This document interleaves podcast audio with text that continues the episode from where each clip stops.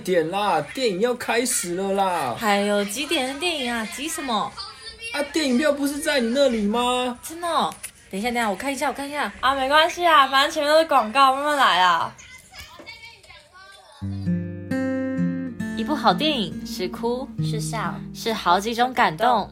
大家好，我们是接下来收看的是，我是佳瑜，我是婕妤。哒哒哒哒，哒哒哒哒，哒哒哒哒，哒哒哒哒。刻在我心底的名字，忘记了时间这回事，于是谎言说了一次就一辈子。我们的节目可以在 First Story、Spotify、Apple Podcasts、还有 Google Podcasts、Pocket Cast、还有 Sound On Player 等平台上收听，搜寻华冈电台就可以听到我们的节目喽。Hello，大家好，欢迎收听。接下来收看的是我们这次的主题呢，主要是告诉大家好看的电影，我们推荐给你，然后我们分享，就是我们会分为有暴雷 跟没有暴雷的。片段。那前面的话呢，我们会先简单的告诉你们剧情的大纲。那后面我们会比较深入的去探讨这部电影到底在说什么。那有时候呢，可能是你没有发现的小彩蛋，然后我会陪你一起去找到这样子。对，那我们废话不多说，我们就来讲我们这一周要讨论的电影主题吧。对，那这一周我们要介绍的电影，台湾翻译是我们。然后美国的 Us，没错，那其实就是顾名思义的我们。那这部片很特别，它是由呃 Jordan Peele，就是一个呃演之前演《逃出绝命镇》的美国导演的全新力作。那女主角呢是由奥斯卡最佳女配角的得主露皮塔尼永欧，哇，她的名字真的好长哦。那因为。呃，乔丹皮尔的作品不只是一一部惊悚片，电影中还有埋下许多的抑郁与细细节。那观众一定是看完很疑惑，因为像我就是看完很不飒飒，我就会想要再去看一遍。你会吗？会，它就是属于你看完第一遍你可能看不懂，然后看完解析会想再去看第二部。而且我觉得他这部片最最诡异、最诡异就是你看到他的那个电影海报，就是他电影海报是一个黑人，一个女生黑人，然后拿着一个。面具，然后他很惊悚，然后在哭。我就想说，哇，这部电影到底隐含着什么意义？其实这部片已经有预告说谁是女主角了。嗯。就是等下后面会讲了，但是大家可以仔细看。如果之后有看到这个海报的话，可以仔细的看这个海报是由谁去拿着这个面具。其实他就有隐藏说谁是女主角，一开始就把算是很大的雷点，就一开始就放出来了。只是要大家有没有去观察到？嗯，真的，我觉得真的很可怕。也不是说很可怕，就是你可能一开始会觉得有点惊悚。它算是惊悚喜剧，会觉得有点，我觉得不是喜剧耶，因为它中间其实有放一些笑点的，呃、就是不会让你觉得从头到尾都可怕到尾结尾。它中间是蛮好笑的，因为他们，我觉得他们因为我不知道是因为同一个同一个，就是很多都是制作团队同一个跟《逃出绝命镇》一起，所以他们那个感觉是很像的，就是悬疑的那种气氛。网上蛮多人说，就是这一部没有到《逃出绝命镇》那么可怕。就是有稍微的降低那个力度，哦，但我觉得《逃出绝命镇》真的是让我有震撼到。那我觉得之后如果要讲的话，我们可以再补充。对，然后这一部我觉得算是还蛮好入手的悬疑片，就是不用它算是悬疑片包装下，其实它中间要讨论的并不是可怕这个点，嗯，里面有要讨论蛮多的，像是他们的可能种族文化，或是他们的活动。然后就是讲到这个电影，就会要讲一下他们一开始就是片电影一开始就会有一个手牵手，看预告片应该也有看到，就是红色衣服的人然后手牵手的画面。嗯、对，那这其实是一九八六年美国的公益行动，叫做“手牵手护美国”。对，然后那大家一定很疑惑，这是什么？什么？为什么会有会为什么会有这样的活动？那主要呢，其实是为了帮助穷人脱困，他去做号召。当时呢，有近七百万个美国人高唱着歌，从美国的西岸手牵手连成一线到东岸。你知道西岸离东岸有多远吗？美国超大，所以它那个景象是非常壮观的。但是最后募款得到的总金额却与壮观声势不成正比。这么多人，七百万美国人，但是这个当时的金额真的是。我觉得少到我，我觉得这运动根本是来闹的。那呃呃，Jordan Bill 就是那时候就是表示这个事件呢，当时他才七岁，对他来说他是非常印象深刻的，所以他以这个电影作为这个事件的一个延续，用来讽刺当时美国集体的自我感觉良好的假象。哇，你不觉得听起来感觉特别的？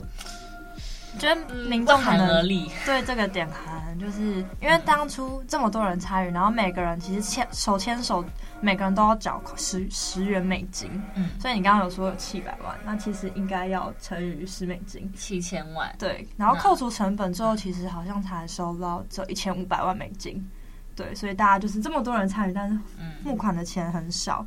对，而且当初其实还有蛮多人一起参与这个活动，就是比如说像是欧普拉或是马丁路德他的遗孀，跟雷根总统那时候也有一起参与。可是这么多人号召，但是募款很少，就有点打他们自己的脸啊。对，然后他这个是他这个活动呢，其为了消除饥饿嘛，其实一部分就是为了要帮助可能当初的游民，因为他们的游民其实真的是蛮多的。然后游民这个角色也会在之后的电影。形成一定的影响，这个电影里面也会一直出现到有，就是跟有名有关系的一个连接点。那接下来呢，这部电影有点像是为了这这一些活动，然后作为初衷，然后去发发想这个整部电影。那接下来中间会出现一点事物所代表的含义。你还记得里面电影有出现什么事情吗？有剪刀，对，然后兔子，嗯，然后还有什么？还有一个一一一一。啊、哦，就是那个 圣经的一个对，圣经耶利米书，很常有人会举着牌子，就是在游乐园不是有很像流浪汉还是什么的，他就是游民，对，然后他就他就拿着一个牌子，上面写 “Safe America 吗？还是什么？就是他就是拿了一个牌子，然后写一一一嘛。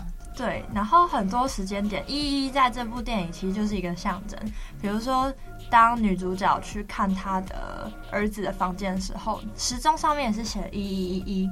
然后那时候他们就是女主角要去跟老公谈话的时候，那球赛的比数也是一一一。这其实都是在象征着，好像某件事情要开始了。嗯，对。我觉得每一个，我觉得悬疑电影最常用的就是一些。很物件的搭配，就是他会去暗示你说这个东西可能是暗指什么。就像我刚才讲的剪刀，会有人会觉得说，有人是这样讲，那我不清楚他们很常用到剪刀意义是什么。他说剪刀就像一双面刃，因为它就是两面，它其实就像两个人背对背，对，然后合在一起就是一个人。没错，而且它单独使用不不不造成威胁，但是两个一起使用，它就是一个对对。然后电影里面他们都拿一把很大的金色的剪刀，其实剪刀就很日常的东西，可是他们拿在手上就觉得很可怕，可怕。而且他们的 不知道不知道是为什么，我觉得他们演戏就是戏剧张力非常够，然后会觉得 当他们睁大眼睛的时候，会觉得，而且他们牙都很白，然后 对，就形成一一一下子反比，嗯，对。我觉得就是会很凸显他的脸部表情，我就觉得导演选择让呃黑人去演这部片，其实是蛮特别。那接下来讲到刚刚有出现，比如说兔子嘛，你知道兔子象征在这部电影里面的意义？就是目前好像我们可以大量去复制的一个人种，对。然后在剧情里面，兔子也是一个他们食物的来源。就是在里面，他们是以吃兔子为就是为生嘛。然后里面有很多时候就是说什么上面的人吃的是很好的美食，嗯，但是下面人只能吃生冷的兔子。那其实这有点在暗讽，就是呃上面的上级人民就是可以吃比较好的食物，然后下层的人民就只能吃他们吃剩的，嗯，对。然后这也是就是刚刚前面讲过，就是他们象征意义，就是游民只能去吃他们下面的。是上层留下来的食物。嗯、然后电影里面的，你还记得电影里面的那些人其实是不能讲话的。对对，然后里面是有一些的解析是说，不能讲话就代表说，因为我刚刚说那些人。他就是属于没有办法出声的，那就很像游民，就是比如说他们的立场其实已经很恶劣了，嗯，但是根本就没有办法为自身去发表，也没有人会去听。对，我觉得就好像有人故意闭上让你闭嘴的样子。哎，我没有办法一天不讲话，哎，我说真的，我觉得我今天如果就是有人控制我，让我不要讲话，我会很痛苦。会觉得说，我我现在我我要做什么，我要我要告诉你什么，我都是用言语去表达。但是我、嗯、当我失去了这个能力的时候，我只能默默在旁边看着。对，所以其实这部电影很多地方都讽刺意味蛮重的、啊，而且它名字就是一个很大的讽刺啊。我们就是呃，就是一个美国的缩写啊，我都不知道哎、欸。对，哎、欸，真的耶。而且电影里面的有，就是那时候，嗯，那个反派，嗯、我们现在称反派好了，嗯、反派的一家人闯到女主角他们家的时候，嗯，然后那时候他就问他说：“你们是谁？”嗯，他们回答很疯，他说：“呃，我们是美国人，We are Americans。”对，哦哇，对，就是讽刺意味，就是有点呼应电影。但是其实我觉得，嗯，国外的歧视问题不是说消除就消除的。其实我觉得歧视这个问题在各个地方都是这样。那这样我突然会想到说，诶，导演选择让黑人族群去演示这个角色，也许是因为黑人在过去是比较受到歧视的，嗯，所以会他会比较像《逃出绝命镇》，他也是用黑人去演这部戏。那我觉得他比较多是在告诉观众。这个问题一直都是存在的，而不是你们看到的现在这个样子，而是背后其实有很多问题，很多人还是这样。其实不管在哪里都是，亚洲人也会被歧视。像我不知道我们讲过，就是因为我之前在国外念书，然后那时候 COVID-19 刚爆发的时候，就是很多外国人都很讨厌亚洲人，他们会觉得。因为他们不知道这个病源往哪里来，虽然很多人都是说哦，可能是大陆啊、中国啊，可是他们会看到你的脸。尽管就是可能我韩国朋友、日本朋友，还是我自己身为台湾人，他们都会觉得说是大陆人，那那他们就会不开心。他们觉得说现在问题这么严重，这么多人死掉了，就是你们开始的。然后我走在路上的时候，我就被别人说哦，You are virus，你你是病毒，你你赶快走这样子。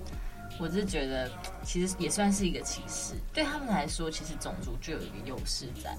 嗯，而且好好过分哦！如果是当场这样讲，我觉得我吓到哎、欸，我没有哭，我吓到，我赶快走，我赶快回家。可是我其实我，因为我很多国外朋友，然后我那时候会觉得说，就是以从以前到现在念书到现在，会觉得说我从来没有遇过这种事情，我不知道说原来在他们心中。根深蒂固是有这样的想法，他们还是觉得说，呃，世界上每个人不是平等的，他觉得你是比他们低劣的，对，但他是少数人啊，不是每个人都是这样子，所以我觉得大家都是要顾好自己的嘴，顾好自己的心态，因为有一天如果你变成弱势，那当你需要别人帮你的时候，没人帮你，其实就像。我们这部电影一样无声的存在，你是没有办法发声，是很痛苦的。对，那我们前面大概讲的都是预告片有出现的片段，那也不算是爆雷。那后面就大概要开始讲一下剧情走向了。嗯、对，好，那我先稍微带到它的剧情。它剧情呢是在讲一个女女孩，她她也不算女孩，她已经算是一个妈妈了。她叫亚德雷德威尔森，和她的先生叫盖比，带着两个孩子。一起回到她小时候住的海滨房子，打算度过一个就是很平安、很很幽静的一个夏天。那因为呢，他其实是一个，就我一开始看到他，我就觉得他好像藏了什么秘密，就对什么事情他都会停留很久。对，好像就反应有点慢半拍，然后跟别人讲话都有一点，就是怪怪的，就是我感觉就是。我会觉得说他可能受到什么创伤，所以我觉得可能是他过去有什么伤痛，而且中间会一直插着，就是他小时候回到就是这个游乐园的过程。然后接二连三的就有很多诡异的巧合不断在发生，从他回去的时候开始，你记得吗？你说回到那个他的住的地方，租海滨饭店，就不是不是海滨饭店，是他小时候的那个地方，就是好像妈妈家吧，就是嗯，到海滨的房子，就是他他那栋房子，旧家那边，嗯，旧家那边。然后她一直很不想去海滩，嗯，然后她丈夫就比较喜欢，就是一直想要去海滩，嗯，对。但是她恐就是其实应该说，因为呃家人是那时候是想要去海滩的，然后妈妈就不想就不想去，她一直就是很勉强答应，感觉我我其实因为我自己是一个很喜欢海边的人，所以我很不懂为什么会有人不喜欢海边。如果怕水，那当然 OK，但是。海边是这么浪漫的地方哎，对不对？我觉得这刚好是一个反比，因为那旁边是游乐园，然后女主角应该很喜欢去这种地方，可是就反而不想去，感觉这种秘密。对，那最可怕的开始呢，就是他们回到海滨小屋，她在睡觉的时候啊，那个妈妈跟她的老公说她小时候的创伤。嗯，那突然一个停电，小儿子冲过来，告诉他们说有个奇怪的人站在自己家的车上面，记得他们家那种有点像金肉车那种车，然后他就被站在身上，是一个黑影。哦，对的，对，好可怕。然后她老公出去确认这个人到底是谁，然后不小心呢，让这一家人都进来屋子里面。这这这里面有一个小彩蛋，就是为什么那家人可以就是把门打开？好，没关系，我们继续讲后面，然后等一下再讲为什么他这家人可以把门打开。对，我觉得这是一个，就是算是一个，呃。中他，我其实已经讲了中间的一个片段，就是我觉得是很可怕，嗯，就是他那时候就让对方知道说，怎么会有一个跟我长得一模一样的家人？这时候就是家人已经在客厅对视了嘛，对，就对面，然后红色衣服四个，然后长一模一样，对对，然后就是这边就讲说你们是谁哦，我们是美国人，对，然后而且中间有比较比较特别的地方，就是只有女主角的影子会讲话，嗯。对对，可是我我哦，我突然想到也是一个很可怕的地方。你还记得，就是那时候他们呃，亚德雷德小时候跟父母来到游乐园，就是他回到他过去的记忆嘛。嗯，他回到海滨饭店，然后他那游乐园就在他家附近嘛。对啊。然后呢，他就想到他以前跑到游乐园的时候呢，他被就是仓皇的逃一个大雨嘛，所以他就赶快跑进游乐设施。然后游乐设施就是我们就是很常去的那种。小时候，对，小时候那种很可怕的那种迷宫，然后你走进去啊，还会有一些长得很奇怪的玩偶啊，就跳出来。对，然后在美国其实这种游乐园还是有比较旧一点。然后走着走着，那女主角突然发现镜子里有一个跟自己一模一样的女孩。这里最可怕的点就来了，我我那时候被吓，就是女主角不是镜子，她反身，对啊，就那镜子没有反身，所以。那个人就不是她哦，我现在毛起来，真的我也是，我觉得好可怕。那那时候，然后，然后后来才会发生，就是他跟他讲他创伤的事情，然后才发生那四家人就是手牵手出现在他们家门前，然后再来就是基本啦，就是游戏的，嗯、就是这他们就开始一场混战，嗯，因为一对一，对啊，而且我一直在想一个问题，就是为什么，就是我不知道，我我们简称他为影子好了，嗯、就他们那一家人都穿着红色衣服。什么是红色？对不对？红色吗？对啊，红色红色代表什么啊？团结吗？还是嗯，不知道哎、欸。其实我还想说，他们都穿红色，是不是代表什么？然后后来有人说，这是地地理上的你跟地理下的你。颜色是红色吗？以红色 red 去代表一个影子，一个他们他们这群人的一个象征，叫红色。但是我也不太清楚到底为什么是红色。那我们接下来讨论，就看观众觉得红色是代表什么意思。嗯嗯。我们看一下会不会找到这个答案。那我们其实有在想，一开始我们在讨论的时候，我们一开始就想说，因为看不懂，会觉得说会不会是两个世界的人，对不对？就很多人这样讲。然后后来呢，又觉得说，也许是复制人。对，因为他其实也没有演出，就是他们被生产的过程，就他们被制造出来的过程，就是莫莫名其妙蹦出来，我就不知道为什么，你不觉得吗？这边算是认真仔细看会有觉得是个 bug 了，就是它的生产过程，但其实这不是主要电影要表达的核心，主要是要表达一个观念，就是上面人跟下面的人，对，然后就是刚刚所说的影子，嗯，然后接下来他们又发生了什么事情？你不觉得这个惊吓非常？呃，等一下，不要突然给我看。对，因为我现在把电影海报拿给大家看，然后就有一个女生，她睁大眼睛，就是一个，对，非常可怕。我刚我整眼整出起来，这这个片段是我真的觉得导演选的演员呐、啊、非常好，就是 觉得那牙齿真的很，眼睛、啊、眼睛啊，要衣服都选的不错。可是我会想要再看一次。嗯，真正是要看很多次你才会发现的点，每次发现的彩蛋都会不太一样，对比那个细节。它其实有很多寓意，像是兔子是影影子底下的粮食。对，有人这样讲，他们其实是吃兔肉。其实女主角有说，就是他们在上面吃着很好吃的美食的时候，然后她在下面吃的时候就是冰冷的兔肉。对，而且应该是生吃啊，也没有办法去就是做什么料理。然后中间还有就是女主角在在就是上面的时候就是拿着娃娃，嗯，然后她在下面的时候只能用剪刀去让自己去被刮伤，嗯，对。然后哎，不知道你知不知道，就是他儿子，他儿子戴面具，然后影子也戴面具。因为影子他把那个面具拿起来的时候，他是被烧伤的，所以那时候就有人推理说，是不是因为其实他的儿子很常会拿一个打火机，但是没火，一直打一直打。然后烧到他下下面的人烧到自己了哦，oh. 对，就上面人玩火，但是其实没有烧到自己，oh. 但是下面人烧到自己了，oh. 就也是就就是他们他们去玩了，嗯，但是他们所受到的伤害都是由下面人去承受。嗯，其实我现在已经看到，就是我觉得真真假假分不清楚了，到底谁是真的？对，尤其我觉得这是重点。对，这就是这是我们等下要讲的重点。我觉得片啊，跟逃出绝命镇。会看完心情都很复杂，就会很多疑问，然后就会想要跟朋友讨论说，到底这些象征符号到底代表什么？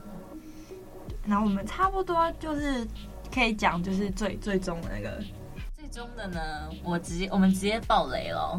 对，就是如果观众来，就是如果想要自己去看，差差不多在这边就可以，对对，看完再回来跟我们 一起讨论后面。就是呢。我一开始有讲一个重点，嗯，就是他们去游乐园，然后女主角小时候她进去的那个，她不是遇到一个跟她自己长得一模一样的人吗？对，但是那个人是背对她的，在吹口哨说他已经停了，但那个还在笑。好可怕哦！那你可以讲一下，就是为什么他后来被抓走？对，他后来就是其实影子跟影子中，影子跟本人是不会遇到，但是就有一个奇妙的点，他们两个彼此遇见了，然后影子就反应就是想要。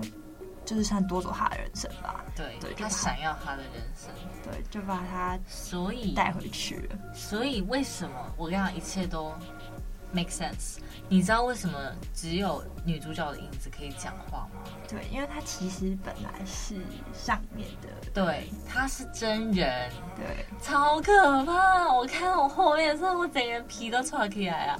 我就觉得说，天哪，其实。就是为什么啊？就是为我一开始很疑惑，为什么他会想要夺走他的人生？可是其实很多人，我们我们我们也是，因为我们永远都不会满足，我们都想要更好的人生、更好的生活去追求。那什么样叫对？什么叫样叫错？因为真正想要攻击，就是我现在已经搞不清楚哪个是女主角了。对，其实讲女主你会不知道是谁。好，那我们就以就是呃影子来分好了。就是现在就是呃他们去游乐园，一开始去游乐园一家人的女主角是影子。嗯。那在地底下后面才出来是真正的女主角。那可是后来真正的女主角是想要伤害影子，因为她觉得她夺去她的人生。嗯。可是我会觉得说，虽然影子一开始把他人生夺走很过分，但是女主角后面这样子做也很过分。我到底要站在他哪边？就刚刚有说电影海报其实有公布谁是女主，就是你看那个女主她拿面具，然后她手上其实是有戴那个手套的，嗯、对对，明显知道她其实就是一直生活在地底下的那个真正的女主，哦、对她其实还是受害者，但是整部电影的观点一直在转，就是到底要可怜谁？对，到底要可怜谁？谁才是那个最应该被帮忙的人？首先守护美国，大家其实。就像我觉得，首先守呃护美国这件事情，贫富差距他们在讲贫富差距，他们想要就是解决这个问题，但是这个问题不可能被解决。对啊，我觉得这隐含的很多东西。那这部电影呢，我觉得其实有更多，就是更多的同理会更好。这让我又想到另外一部电影，我有点忘记它叫什么名字。它在讲就是一个一个大楼里面有好几层楼，然后最上面的就是顶尖，他们就是其实算是在牢里，地有点像地狱，十八层地狱这样。那住第十八层的是最好的，就是他可以吃到丰盛的大餐，可是他不知道他哪天还可以吃到那么多，所以。他然后他吃剩的就给十七，啊，十七吃剩的给十六，以此类推。我知道中间是不是有一个会往下的？对，就很像电梯。然后他们，我跟你讲，最后最后一层楼的人永远都吃不到东西。可是其实他他那些大餐啊，平均分配其实够的，但是每个人都要吃到饱。其实你们不用吃到饱，就吃自己刚刚好就可以了。可是一住一楼的人就是会死掉，因为他永远都吃不饱。二楼有时候也会，可是当他们这样讲。比如说传纸条啊，或是怎样，没有人要听。对啊，还有人会嘲笑什么的。对，哦，那部电影我我大概知道啊。嗯。所以这部电影其实真的很推荐各位听众去看去看，因为这部电影真的有很多我们刚刚还没有讲到的很多点，就可能可以就是你们自己去看的时候会发现更多的彩蛋。呃，这部电影非常值得我们去讨论的是，第一个它的历史观、历史的事情；第二个是它。里面的寓意是什么？因为它其实很复杂，它会，我我自己我自己五分的评分，我其实会给四分，因为我觉得他对他没有到非常非常的讲的很清楚，但是我觉得这应该也是他要的，就是他要说我不要把所有事情都讲的很清楚，我要让你们有自己去。自己，我曾经听过一句话，就是一部好的电影，它不是给你一个准确的立场，而是让你在两个立场中间去抉择到底什么是对，什么是错，这才是一部好的电影。对，因为没有，因为我觉得永远的客观是不可能的，大家都是主观的个体，但是让这些主观的个体变成一个讨论的时候，它就会变得客观。所以我觉得其实蛮蛮有趣的。那我觉得让我最敬佩的就是女主角她的演技，因为她其实这两个人都是她演的。对啊，我觉得非常非常难。他们人对，就是他的心境上面，真的是人格分裂了。对哦，还有一个小彩蛋，他儿子。嗯，有人说他儿子，因为他儿子最后不是要放火吗？嗯，然后后来好像，你记得结局最后一幕是什么吗？就是他儿子知道了，对，然后把面具就是拿下来。他儿子其实知道他妈妈是那个。但其实电影没有明说啦，因为他那时候被就是女真正的女主抓走了，对，然后后来他是在那个柜子里面发现他儿子，对，可是他儿子那个表情就感觉是他好像知道了，然后可是女其实女就是影子其实不怎么觉得，因为这就是他儿子嘛，嗯、对，然后他儿子后来做一个动作，就是把一面具就是盖下来，面具代盖下来代表什么？就是代表你要隐瞒某些事情啊。我觉得他那盖下来就有点像是说，我虽然知道你是谁，但是你是我妈，所以。就就这样吧，但是也有人说他儿子也是影子，可是他的脸呢？他的脸，因为之所以不是影子才会被烧伤，嗯、懂吗？对耶，所以他他他说他儿子有可能也是被被抓走，然后变成影子去替代他，所以他才会就是我一开始也觉得他儿子很奇怪，为什么一直想要戴面具，感觉好像。在隐藏什么还是怎样？有可能，就是他真的很多没有一个准确答案，我觉得真的是很特别，对吧？好啊，那整集下来都是这么的惊悚。嗯，我们讲个小彩蛋哈，好女主角啊跟男主角其实都演过黑豹。那真的假的？对啊，女主是黑豹的那个老婆，然后呢，男主其实是黑豹那时候反反反反对势力，嗯，蛮酷的啦。小彩蛋，回温一下，回温一下。好，节目也差不多到这边要结束了，那我们就期待下周就是大家准时收看。那如果今天的节目有觉得有更多的彩蛋呢，想要去跟我们分享的话呢，欢迎到我们的 IG 或者是我们的粉丝专业。对，然后你希望你们推荐什么样的电影，都欢迎分享给我们哦。好，那我们下周准时收看，拜拜，拜拜。